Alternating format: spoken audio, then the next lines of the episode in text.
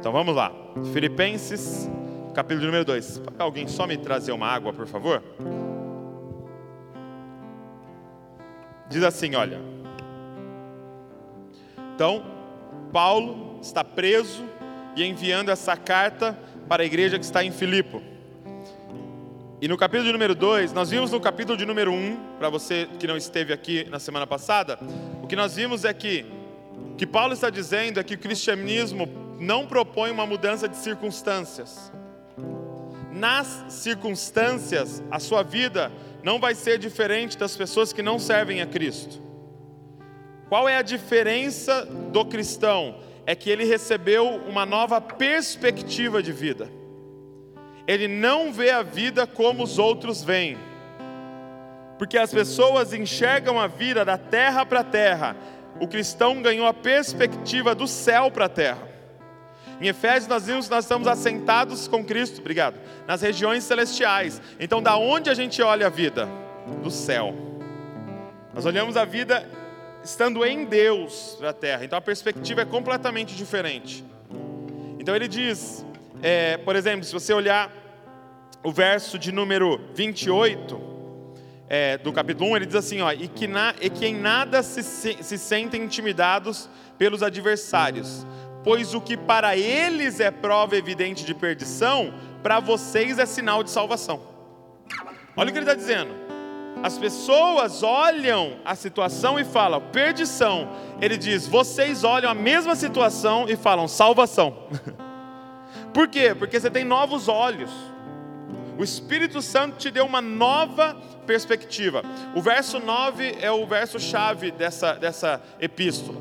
Ele diz no verso 9: Eu oro para que o amor de vocês cresça em sabedoria e percepção, para que vocês possam escolher as coisas excelentes. Então o que ele está dizendo? Eu oro para que o amor, quem é o amor? Deus, Jesus, para que o amor cresça em vocês. Conforme o amor cresce em vocês, vocês têm agora sabedoria e uma nova percepção. E por ter uma nova percepção, vocês fazem escolhas diferentes do que os outros fazem.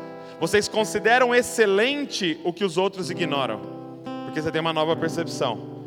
Então, repetindo, o cristianismo não propõe uma mudança de circunstâncias, mas propõe uma mudança de visão.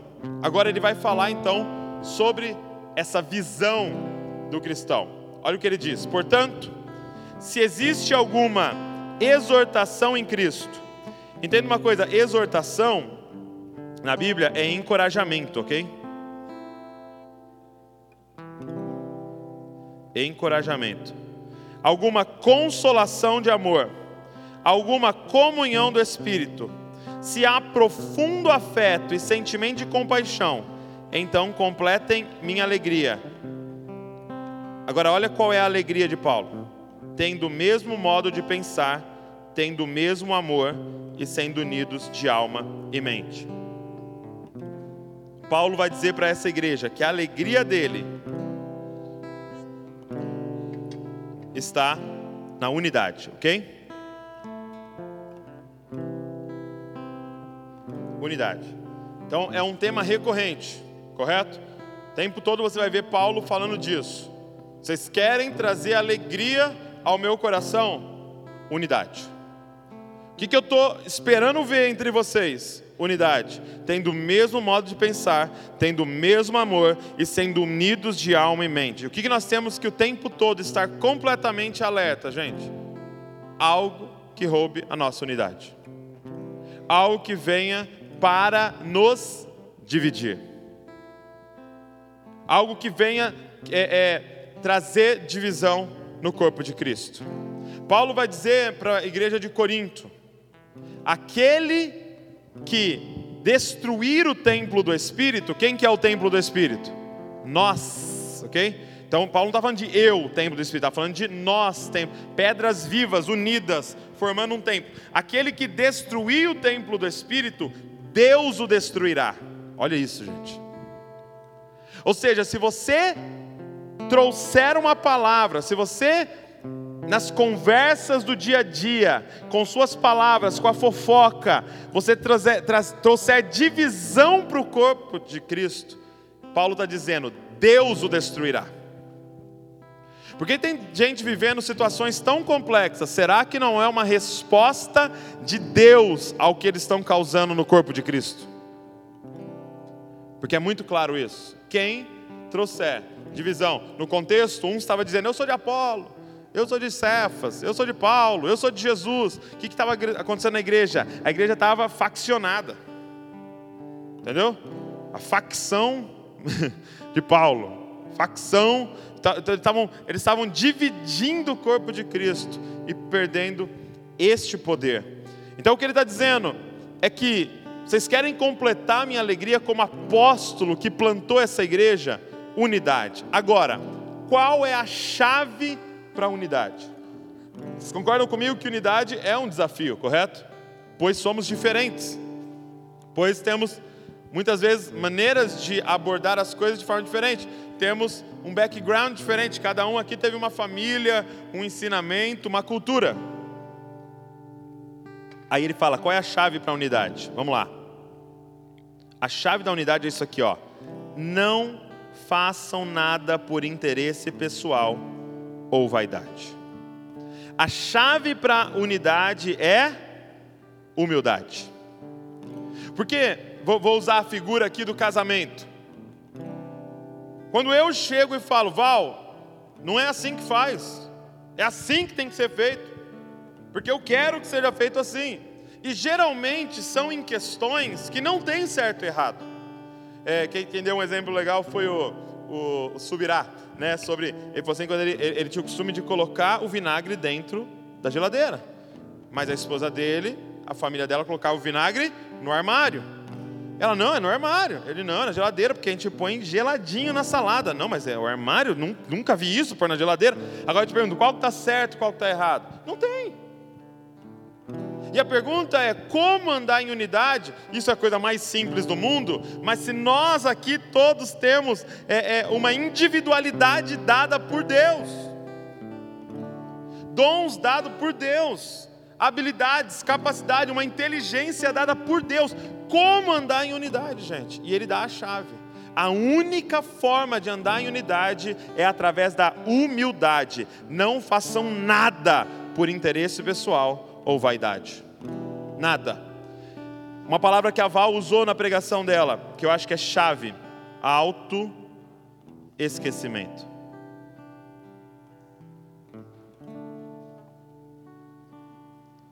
Auto-esquecimento. Palavra-chave de humildade é auto-esquecimento. Então, o nosso, para relembrar o que a Val disse, o, o, o problema é que entendia-se que o mal, no século XX, que o mal da sociedade era a autoestima elevada. A gente entendeu? Não.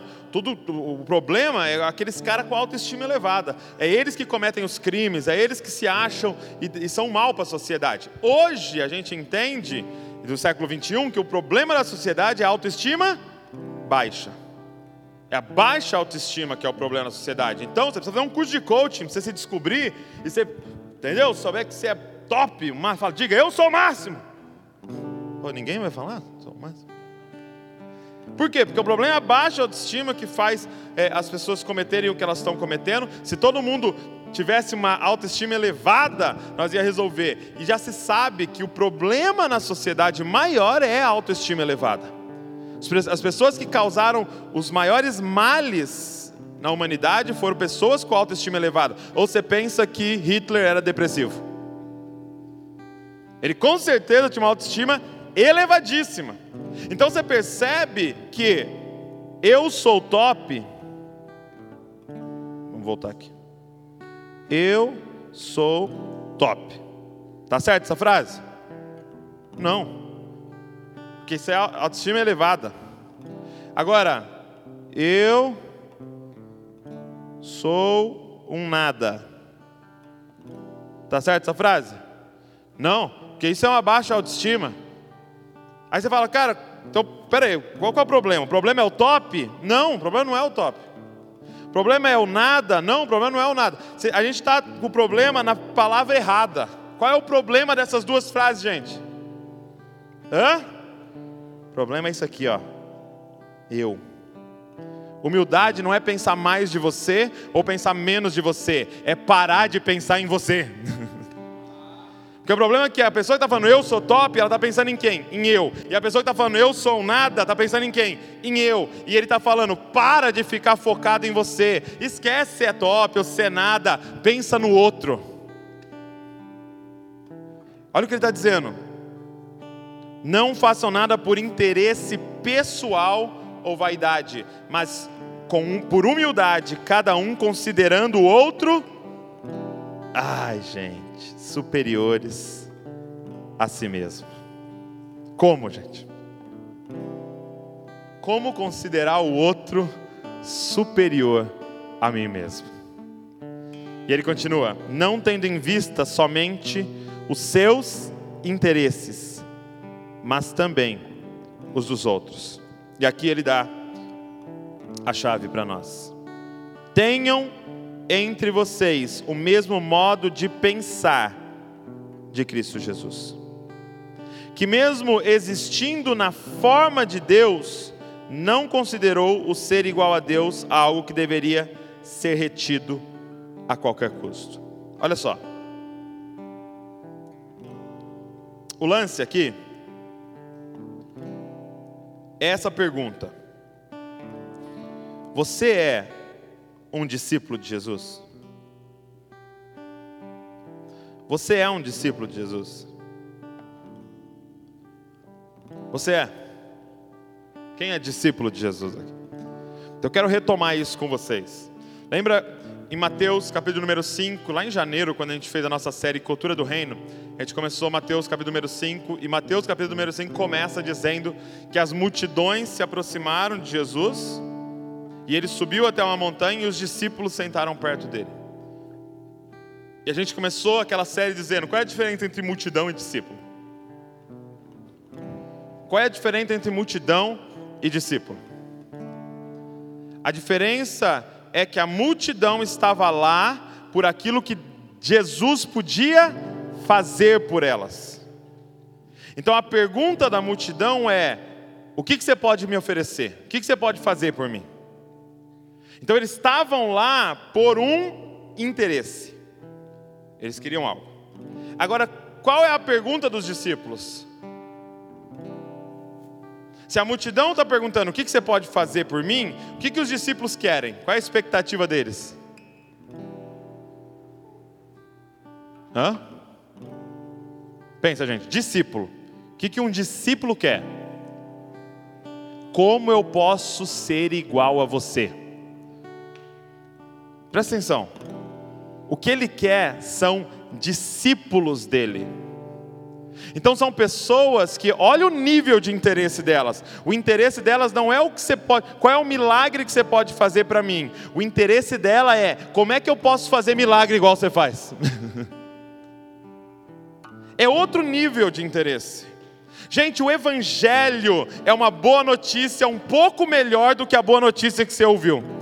O Evangelho não é, tá vendo aquele cara morreu por você e agora você está perdoado dos seus pecados. O Evangelho é, tá vendo aquele cara que morreu por você, que você está perdoado dos seus pecados, você pode ser como ele. Está entendendo o que eu estou falando?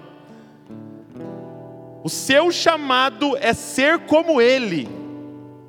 Não é somente. Então, eu, eu falei aqui assim, é, os caras que gostam de futebol. O evangelho não é assim, ó. Oh, tá vendo lá o Cristiano Ronaldo falou que vai te dar uma camisa assinada que legal. O evangelho é, tá vendo Cristiano Ronaldo? Você vai jogar igual ele.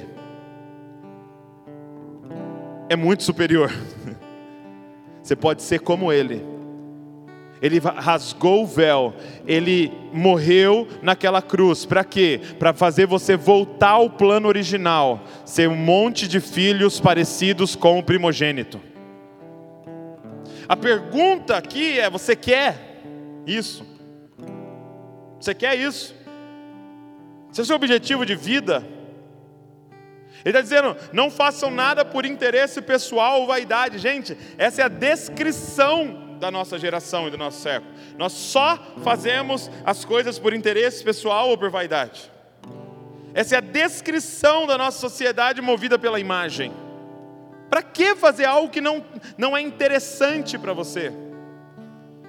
Para que fazer? Para que andar com alguém que não é interessante para você? Eu vi uma, uma ilustração. Eu estava ouvindo o Paulo Borges, ele contou uma ilustração de que um cara foi no, numa fazenda, aí chegou lá, fazenda toda linda, bem arrumada, pintadinha. Sabe aquelas fazendas que o pessoal pinta é, é, é, metade da, das árvores, assim, ó, de branco? Né, a cerquinha, tudo muito bem feito. Ele ficou impressionado com a fazenda. Meu Deus, que cuidado. Só que aí, de repente, ele viu um porquinho. E o porquinho com a perninha enfaixada, assim, ó mas ele falou que era uma, uma, um curativo, assim, estilo Albert Einstein, assim, sabe? Curativo num nível alto, assim, de curativo. Num porquinho. Ele falou, não é possível, esses caras são muito excelentes nesse lugar. Que cuidado com o porquinho, o que, que é isso? Aí ele foi falar com o dono da fazenda, o fazendeiro, falou, meu, o que, que é isso? Que excelência. O que mais me impressionou foi o porquinho, o, o curativo que vocês fizeram. Aí ele falou assim, é, é que esse porquinho a gente está comendo ele aos poucos. Qual é a moral dessa história bizarra? Tem muitas vezes que a gente cuida muito bem de algumas pessoas, mas é porque a gente está comendo a carne delas. A gente tem interesse nelas. Elas nos servem para alguma coisa, porque o dia que elas pararem de servir a gente de alguma forma, a gente chuta a bunda delas. Ele está dizendo, cara, vocês não agem assim, porque Cristo não tinha interesse nenhum em vocês. Não tinha nada que faltava para ele quando ele, ele foi até vocês. Não tinha nada que ele precisava quando ele foi até vocês. E ele diz: tendo a mesma expectativa, o mesmo modo de pensar que havia em Cristo Jesus. Esse é o nosso desafio. Deixa eu voltar aqui, peraí. Perdemos tudo. Então, o que ele está propondo aqui é que nós, então, venhamos a nos comportar por amor. E amor na Bíblia, gente, é ágape. Nós nos comportamos por amor. O que é amor? Se sacrificar pelo outro, se doar pelo outro. Nós não nos comportamos por interesse. Então, repetindo, eu não me relaciono com o outro porque é interessante para mim se relacionar com o outro. Essa é a mentalidade desse século. Por exemplo, uma palavra que a gente vai ouvir muito ainda nesse século é networking. O que é networking? É a sua rede de relacionamentos. O que você vai aprender em qualquer palestra motivacional, qualquer palestra de coaching? Você precisa ter um networking que te beneficie. Você precisa andar com pessoas que sejam interessantes para o seu crescimento. E apesar de ter uma certa verdade nisso, isso pode nos formar de tal forma que a gente vai excluir pessoas. Por quê? Porque se não é interessante, se, não, eu, eu não tenho ganhos em andar com você, então sai de perto de mim. Agora, este não é o modo de pensar de Cristo Jesus, porque ele não veio aqui com interesse, ele veio aqui para entregar a vida dele por nós, cara. O interesse dele era só um: derramar vida sobre nós. Agora, como fazer isso? Como ter um modo de pensar de Cristo Jesus? É entendendo quem nós somos. Olha o que diz: mesmo existindo na forma de Deus, não considerou o ser igual a Deus algo que deveria ser retido a todo custo. É, é uma compreensão tão profunda da sua identidade, que ele não tem problema nenhum em considerar o outro superior a ele mesmo. Quem tem problema em servir, gente? Quem tem uma dúvida sobre a sua identidade? Porque ele acha que servir vai diminuí-lo ele acha que se abaixar e lavar uns pés vai diminuí-lo, porque ele continua acreditando que ele é o que ele faz. Então, quando você está firmado, Jesus estava tão firmado na identidade dele, que ele chega na última ceia e ele pega lá, ele tira a parte de cima da vestimenta, pega uma toalha e começa a lavar os pés. Ele começa a fazer o serviço do menor da casa, sendo o maior do universo. Por quê? Porque ele sabia quem ele era. ele sabia que pregar não mudava quem ele era e lavar pés não mudava quem ele era, porque o que ele era não é baseado no que ele faz. Então, por que, que eu amo Douglas? Por que, que eu devo amar as pessoas, Douglas? Se não é por interesse, qual é a motivação? Se não é porque eu preciso delas, qual é a motivação? A motivação é a nossa identidade. Nós somos filhos do amor. Essa é a nossa identidade, a nossa natureza é amar e servir as pessoas. É quem nós somos. Não tem outro, não tem outro motivo. Você nasceu de novo, você nasceu de Deus, você nasceu do Espírito, o Espírito do amor. Qual é a sua função? Amar. Paulo, o Paulo Borges, nessa mensagem que a gente ouviu dele, ele diz assim: que a grande crise da vida dele é essa: amar pessoas que ele não gosta. Eu não gosto do fulano. Você não tem que gostar, você tem que amar. Porque gostar é interesse. Por que, a gente gosta de alguém? Porque é interessante estar perto daquela pessoa para nós. Você nunca vai gostar de alguém que não é interessante estar perto. Fala, nossa, eu gosto muito do fã, ele tem um chulé horrível, eu gosto muito dele. Não, eu, tenho, eu gosto muito porque ele tem um perfume muito bom. É sempre baseado em interesse. Então não importa de quem você não gosta. Deus não chamou você para gostar de todo mundo. Deus chamou você para amar a todos. Mesmo aqueles que não são interessantes para você. Você derramar a sua vida. Por quê? Porque é o que você tem para oferecer. Agora, o que nós precisamos é constantemente voltar para o nosso secreto e ser cheio desse amor. É por isso que todos os dias nós temos que praticar nossa vida vertical. Para quê? Para a gente ser cheio. É como se você, você tivesse exposto ao sol ali, se aquecendo. É como se você tivesse um, um posto de gasolina se enchendo. Você é cheio desse amor. E quando você sai, você não sai para a vida com as suas carências ligadas. Quem está entendendo? Seria mais ou menos ir no supermercado com fome. Sabe quando você vai no supermercado com fome? Como é que é? Você vai com a sua carência ligada, você vai com a sua fome ligada, aí você faz escolhas absurdas. Você gasta mais do que deveria. Agora você vai, já foi com, com, com é, é, para o supermercado cheio. Você compra menos. Você escolhe melhor, porque você não está escolhendo a partir da fome. O que ele está dizendo, ele sabia quem ele era. E por saber quem ele era, ele não teve nenhum problema em ser servo de todos. Agora, o que você precisa entender é que este aqui, gente, é o reino de ponta cabeça. Diz assim: pelo contrário, ele esvaziou, assumindo a forma de servo, tornando-se semelhante aos seres humanos. E reconhecido em figura humana, ele se humilhou. Presta atenção, como aqui ele está apresentando o reino de ponta cabeça para nós. Primeira coisa que você precisa entender é que ele se humilhou. O que você precisa entender é que ele não foi humilhado. Ele se humilhou. Nós fizemos, nós gravamos um Você Entendeu Errado, eu e o Saulo, que era Os humilhados serão exaltados. Quem assistiu esse vídeo? Os humilhados serão exaltados. Está errado, não está escrito isso na Bíblia. O que está escrito na Bíblia? Aquele que se humilhar, Deus o exaltará. Olha o que está escrito aqui: Jesus foi humilhado. Não, ele se humilhou.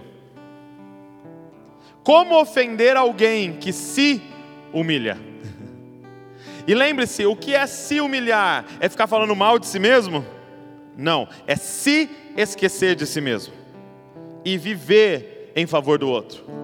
Gente, pensa em todas as suas reclamações, todas as suas murmurações, sobre o que, que são? Sobre o que, que é todas as suas reclamações? Isso é injusto. Injusto com quem? Comigo. Você viu que o garçom não fez não sei o que para mim? Ai, esse governo não sei o que lá para mim. Ai, meu chefe não sei o que lá comigo. Ai, falaram mal de mim. E não sei o que sobre mim. Sobre mim, mim, mim, mim e mim. Ele está dizendo assim: ele se esqueceu dele mesmo. No momento que você se esquece de você mesmo, 99% das suas reclamações não tem mais como existirem. 90% das suas murmurações não tem mais como existirem. Por quê? Porque você se esqueceu de si mesmo. Ele se humilhou. E olha como o reino é de ponta cabeça, tornando-se obediente até a morte, morte de cruz. E olha aqui, por isso também Deus o exaltou sobremaneira e lhe deu o nome que está acima de todo nome, para que o nome de Jesus se dobre todo o joelho no céu, na terra e debaixo da terra. Gente, isso que nós estamos cantando é, Ele tem o nome sobre todo nome. Nós estamos cantando que a terra inteira vai se dobrar de joelho diante dele, que o céu inteiro vai se dobrar de joelho diante dele, e que o inferno inteiro vai se dobrar de joelho diante dele. E a minha pergunta é: como ele conquistou isso? Servindo e sendo obediente até a morte de cruz. Por que, que você está procurando outro caminho para ser exaltado? Por que, que nós estamos buscando no sistema desse mundo uma forma de crescermos? Por que, que na hora de servir são tão poucos que se apresentam?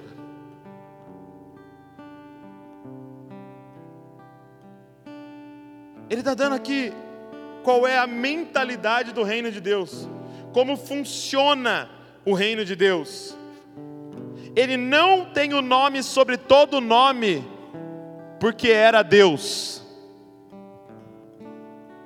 Ele tem o nome sobre todo nome e autoridade sobre todas as coisas, porque sendo Deus, esvaziou-se, se tornando em figura humana e mais do que figura humana, servo de todos. Por causa disso, ele tem o nome sobre todo nome que nós exaltamos acima de todas as coisas aqui, porque era servo. E nós aqui somos quem? Os discípulos dele. Que o maior desejo do nosso coração é o que? Ser igual a ele. Como? Servindo. Servindo. Tomando sem interesse nenhum, sem vaidade, servindo. Gente, isso aqui é uma loucura. Concorda comigo? Qual, em qual sistema isso aqui funciona? Em qual empresa é colocado isso daqui? O maior de todos entre nós, aquele que está lavando a privada, venha, você será o presidente da nossa empresa. Não.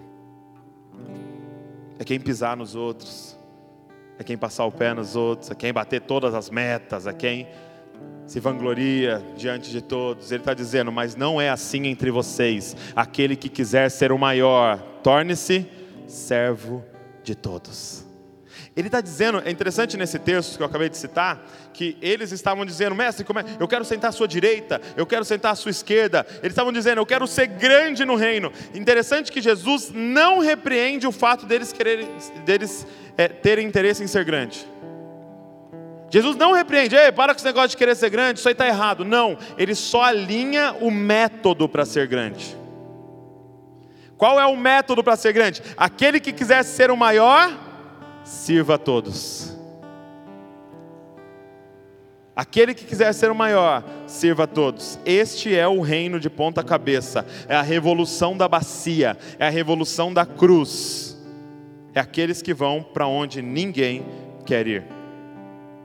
E ele continua: E toda língua confesse que Jesus Cristo é o Senhor, para a glória de Deus. Assim, meus amados, como vocês sempre obedeceram, não só na minha presença, porém muito mais agora na minha ausência.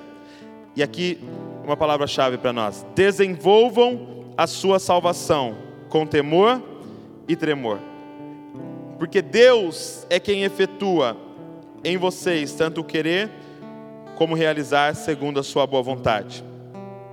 Então ele está dizendo para nós que salvação não é algo estático, salvação é algo em movimento, ok? Então, ele está me dizendo que salvação não é somente um evento de um dia. Hum. Existem três níveis na salvação. Eu sou salvo, eu estou sendo salvo,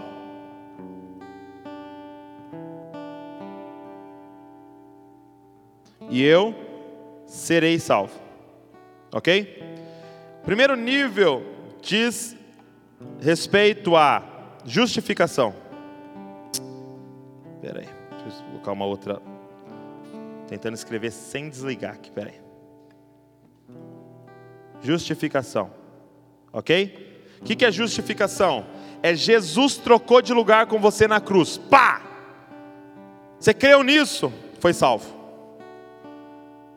Você crê em Jesus como seu único e suficiente Salvador? Tum, você foi salvo. Naquele dia em que a fé brotou no seu coração, que você creu, você entregou sua vida, você foi salvo. Justificação, você agora é considerado justo por causa do justo que morreu na cruz no seu lugar. Salvo. Agora, tem um outro layer, uma outra camada na salvação, que é a santificação. O que, é santificação agora? Eu estou sendo salvo. Dia após dia, eu estou me tornando justo. Ok? E tem um terceiro, a terceira parte da salvação, que é a glorificação.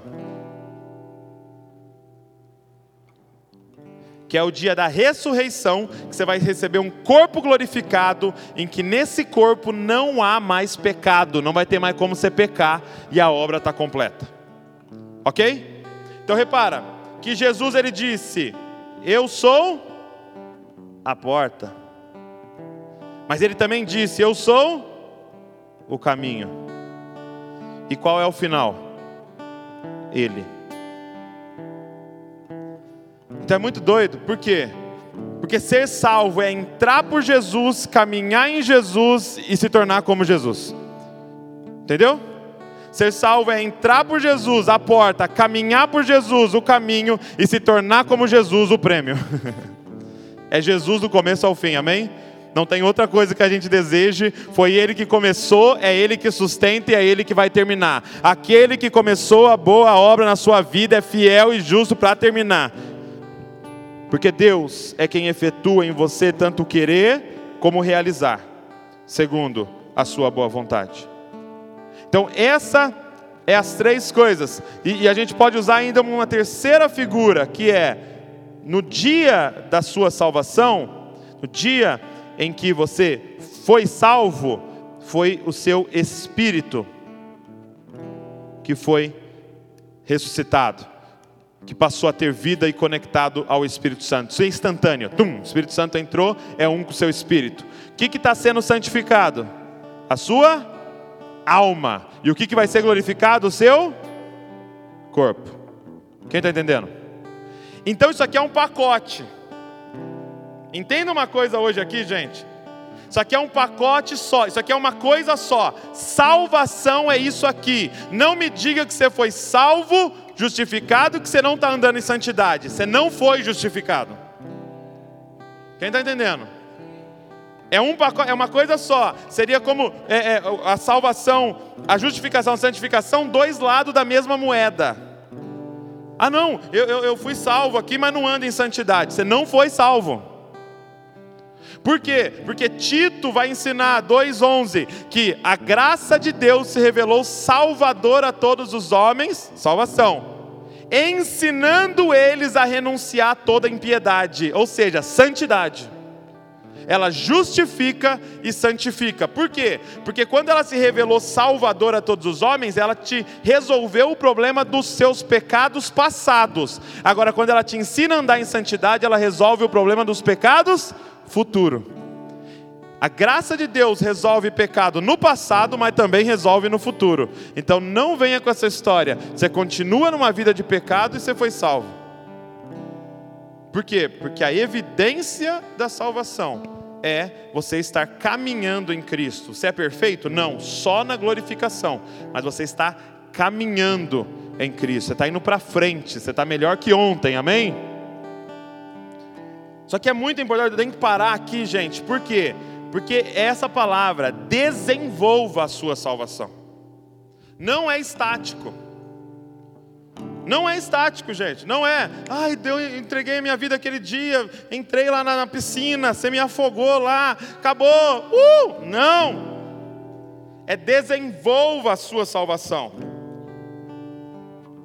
E eu acho interessante como que ele. Aí, aí você pode pensar, ah, mas, mas essa, essa santificação não é obra minha. Ele diz aqui, já, ele, ele já quebra isso, né? Porque Deus é quem efetua tanto querer como realizar. Essa santificação é uma evidência que Deus está agindo em você. Então, se não tem a santificação, você não vai ir para um curso de santificação, você vai para um curso de salvação.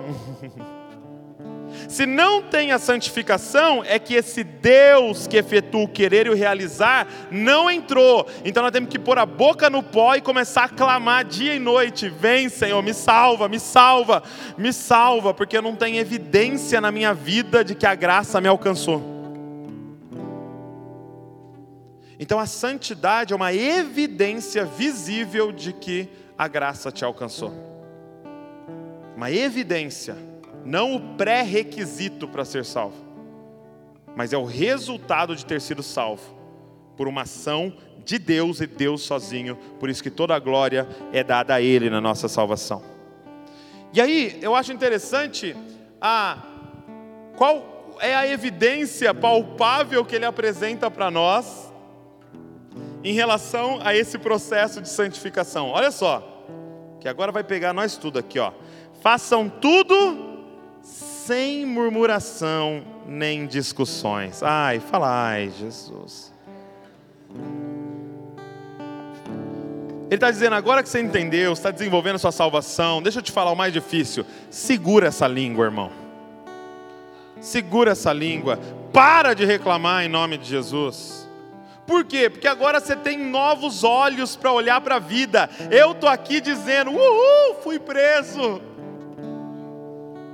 ele estava falando, que bom que eu fui preso, porque os guardas estão ouvindo de Jesus Cristo, meu irmão. Não tinha murmuração nesse cara. É igual um cara que falava bem de todo mundo. Todo mundo ele falava bem, falava bem, falava bem. Não tinha ninguém. Chegava, e o irmão fulano? Não, o irmão fulano é legal demais. E o meu ciclano? Aí chegava aquele traste, não, aquele cara é, é tal. Aí o cara falou, agora eu vou pegar ele. E o diabo?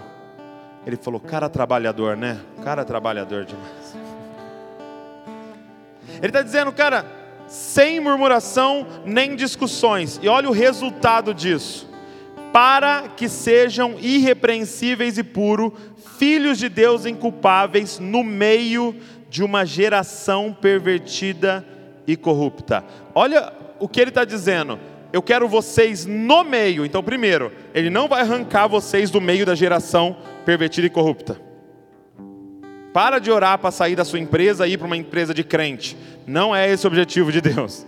Ele quer você no meio de uma geração pervertida e corrupta. Por quê? Porque luz só faz sentido no meio das trevas. Então Deus vai te deixar lá, viu? A não ser para mandar você para outro lugar mais trevoso ainda. Olha só. Se vocês não murmurarem, vocês vão ser irrepreensíveis e puros, e vocês, vocês demonstrarão que são filhos de Deus, inculpáveis no meio de uma geração pervertida e corrupta, a qual, na qual vocês brilham como luzeiros no mundo. É interessante isso, por quê? Porque o que é a murmuração, gente? A murmuração é intercessão satânica. A murmuração é reclamar, a murmuração é você dizer: Deus, você saiu do controle, Deus, você não é bom, você não é soberano, ou você não é meu pai, ou você deu uma dormida em cima. Quem está entendendo o que eu estou falando? Você errou, Deus, você perdeu o controle. Pô, que frio é esse, Deus? Quebrou aí o ar-condicionado? Está maluco? Esse frio terrível aqui. A murmuração é nós dizermos que Deus está errando em alguma coisa da nossa história. Porque o que é a gratidão? senão glorificar a Deus por aquilo que Ele está fazendo na nossa história, mesmo sem entender muitas vezes. É por isso que ele diz: em tudo dai graças. Ele está dando uma chave, gente, para nós sermos luz no meio das trevas, como gratidão o tempo todo. Você achou que ia ser super complexo pregar o evangelho lá no meio de onde você está? Seja grato todos os dias, eles vão ver a luz brilhando em você. Uma hora eles vão ter que parar para perguntar: qual é a sua, meu irmão? O que é essa energia que eu vejo em você? Todas as manhãs. Você chega com esse sorriso para trabalhar insuportável. Por que você não murmura? Por que você não reclama do seu chefe? Por que está todo mundo falando mal do gerente e você não entra na roda? Por quê? E aí você vai poder responder. Preservando a palavra da vida. E olha quão importante Paulo considera isso. Assim, no dia de Cristo, poderei me gloriar de que não corri em vão, nem me esforcei inutilmente. Paulo está dizendo que se ele tivesse plantado uma igreja naquela cidade, onde as pessoas não são luz no meio das trevas, foi inútil o trabalho dele. Ele diz: Eu só vou poder chegar diante de Jesus e me gloriar da corrida se vocês forem luz no meio das trevas. Se nós formos relevantes nessa cidade, se nós formos relevantes aonde nós estamos, é o único motivo de estarmos aqui. E aí, ele diz: é, entretanto, mesmo que eu seja oferecido como libação sobre o sacrifício e serviço da fé que vocês têm, fico contente e me alegro com todos vocês. Assim também, vocês, pela mesma razão, fiquem contentes e se alegrem comigo. E aí ele começa uma parte aqui, eu não, eu não vou dar um foco nisso hoje com vocês, mas ele começa a falar então da parte em que ele vai enviar Timóteo para aquela cidade. E eu acho muito lindo o que ele fala de Timóteo, né?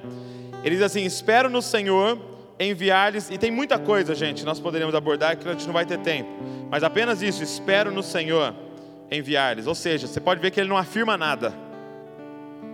Ele não diz, eu vou enviar Timóteo para vocês. Ele diz, se Deus permitir, se o Espírito Santo me guiar, se Jesus deixar. Olha essa abordagem sobre o futuro. Vai lá em casa no sábado, cara, eu estou pensando em isso, se Jesus permitir, eu estou indo lá no sábado. Porque como é que eu afirmo sobre sábado? Como é que eu afirmo sobre amanhã? Quem pertence o amanhã? Ele diz: Espero no Senhor Jesus enviar-lhes Timóteo o mais breve possível, a fim de que eu me sinta animado também ao receber notícias de vocês. Olha que carta calorosa. Porque não tenho ninguém com esse mesmo sentimento e que se preocupe tão sinceramente por vocês. Então, ele volta de novo a isso, né? A forma que Timóteo se preocupava com essa igreja. Todos os outros buscam seus próprios interesses e não os de Jesus Cristo. Todos os outros querem comer o porquinho vivo, né?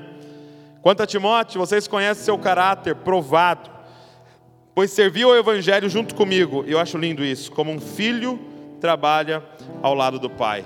É, Paulo exercia essa paternidade espiritual sobre a vida de Timóteo. Portanto, este é quem espero enviar, tão logo eu saiba como vai ficar minha situação. Lembra que ele estava preso e não sabia se ia ser decapitado ou se ia ser é, liberto. Mas confio no Senhor que também eu mesmo em breve irei até aí. Então ele achava que ele não morreria daquela vez, naquela prisão. No entanto, julguei necessário enviar-lhes Epafrodito, meu irmão, cooperador e companheiro de lutas, e da parte de vocês, mensageiro e auxiliar nas minhas necessidades. Ele tinha muita saudade de vocês, de todos vocês, e estava angustiado porque vocês ficaram sabendo que ele adoeceu. O que eu quero que você perceba nessa carta é quão calorosa é a relação da igreja. Ele estava preocupado com quão angustiado a igreja ia ficar por saber que ele estava doente. Ele estava desesperado, falando: Paulo, deixa eu ir para eles saberem que eu estou bem, porque eu tenho certeza que eles estão angustiados lá por ter recebido a última notícia de que eu estava doente. Qual é a profundidade da nossa relação aqui, gente? quanto de angústia causa no nosso coração receber a notícia que alguém está doente entre nós. Você vê o resultado de um avivamento, o resultado da descida do Espírito Santo sobre uma comunidade não é simplesmente dons, cair no chão, ficar pulando, apesar de poder acontecer muitas dessas coisas. O que, o que, o que acontece, gente, é afetos entranháveis, é, é as nossas entranhas se misturando a ponto de parecer que a gente é um. E a dor que você está sentindo passar em mim aqui. Quem está entendendo? Esse, esse, esse é o resultado que a gente busca. Paulo está falando, eu quero, eu quero colher isso de vocês, essa, essa unidade profunda. Ele, tem, ele tinha muita saudade de todos vocês. Estava angustiado porque vocês ficaram sabendo que ele adoeceu. Recebam-no, pois, no Senhor com toda alegria e honrem sempre os que são como ele porque por causa da obra de Cristo ele quase morreu, arriscando a sua própria vida, para suprir a ajuda que vocês não podiam me dar pessoalmente. Então, ele termina com isso, e, e eu queria só terminar mostrando isso para vocês. Recebam no Senhor, pois com toda alegria, e honrem sempre os que são como Ele. Hoje nós acabamos invertendo algumas coisas nós não honramos esse nível de entrega e de sacrifício, nós temos a tendência a honrar dons. Nós temos a tendência a honrar quem prega bem. Nós temos a tendência a honrar quem é famoso. Mas ele está dizendo, cara, honre esses caras que são como ele. Como, Paulo? Porque por causa da obra de Cristo ele quase morreu os anônimos, sabe? Os caras que estão dando a vida. Os caras que estão entregando a vida e não tem Instagram. Os caras estão entregando a vida e não tem canal no YouTube. E às vezes nunca pegam no microfone. Talvez esse cara nunca pegou no microfone não tem uma carta na Bíblia dele. Ele está dizendo para aquela igreja: honre esses caras como ele, que estão dando a vida pelo Evangelho, sem interesse não tem interesse nenhum, não está atrás de nada dele, mas está derramando a vida em favor de outros. Conhece alguém assim? Honre esses caras. Honre esses caras. Talvez com uma oferta, um presente, uma palavra de encorajamento, uma ligação. Honre esses caras. Estão dando a vida aí de forma anônima pelo Evangelho, com toda sinceridade.